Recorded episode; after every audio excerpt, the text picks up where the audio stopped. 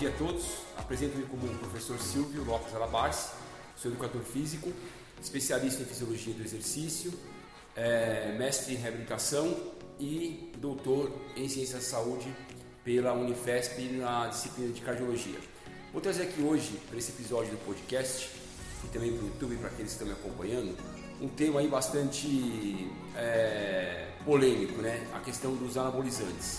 Claro que por aqui poderia ficar duas horas falando sobre isso, mas é só trazer um pouco uma experiência que eu tive essa semana, numa palestra na qual eu participei como ouvinte, e o palestrante fez a seguinte afirmação: os professores de educação física vendem anabolizante nas academias. E, e aí, nesse, nesse momento da palestra eu interferi com, com uma, uma frase no, no chat ali para que ele possa ler, né? E fiz uma pequena ressalva é, que essa frase ela tem, ela leva, né?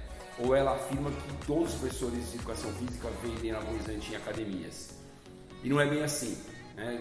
Fui muito educado em falar, inclusive a palestra da, pessoa foi muito boa, que também é um educador físico essa pessoa, um conteúdo muito legal, uma, palavra, uma fala muito sincera. Acho que esse ponto vale a pena interferir um pouco, porque é, vamos só reforçar por aqui que as pessoas que vendem anabolizantes em academias são criminosas. É, elas têm o título de professor de educação física, né, que é a profissão dela, mas elas também são criminosas, que na minha opinião devem ser fiscalizadas é, e processadas. Então, não é um, são professores que vendem, né? É uma parcela de criminosos que, são, que fazem esse tipo de, de comércio ilegal.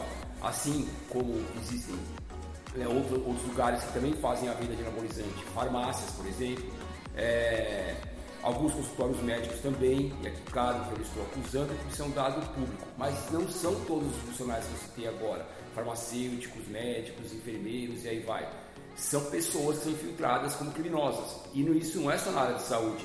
Nós vemos isso em estádios de futebol, nós vemos isso em empresas de grandes esportes, tivemos recentemente aí é, grandes empresas é, ao qual a, a, o setor financeiro deu um golpe na empresa. Então assim, nós temos que separar o que é crime e o que é profissão.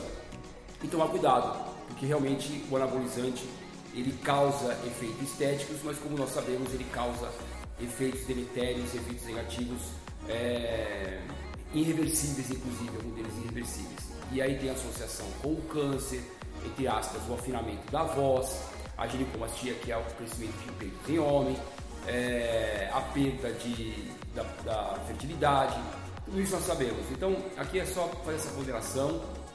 De longe não é uma crítica negativa para um colega de saúde que trabalha na área da medicina, mas dizer que isso realmente faz mal e, e é um processo criminoso, né? Não podemos generalizar. Graças a Deus, né, felizmente, nós temos muito mais médicos bons, professores de educação física bons.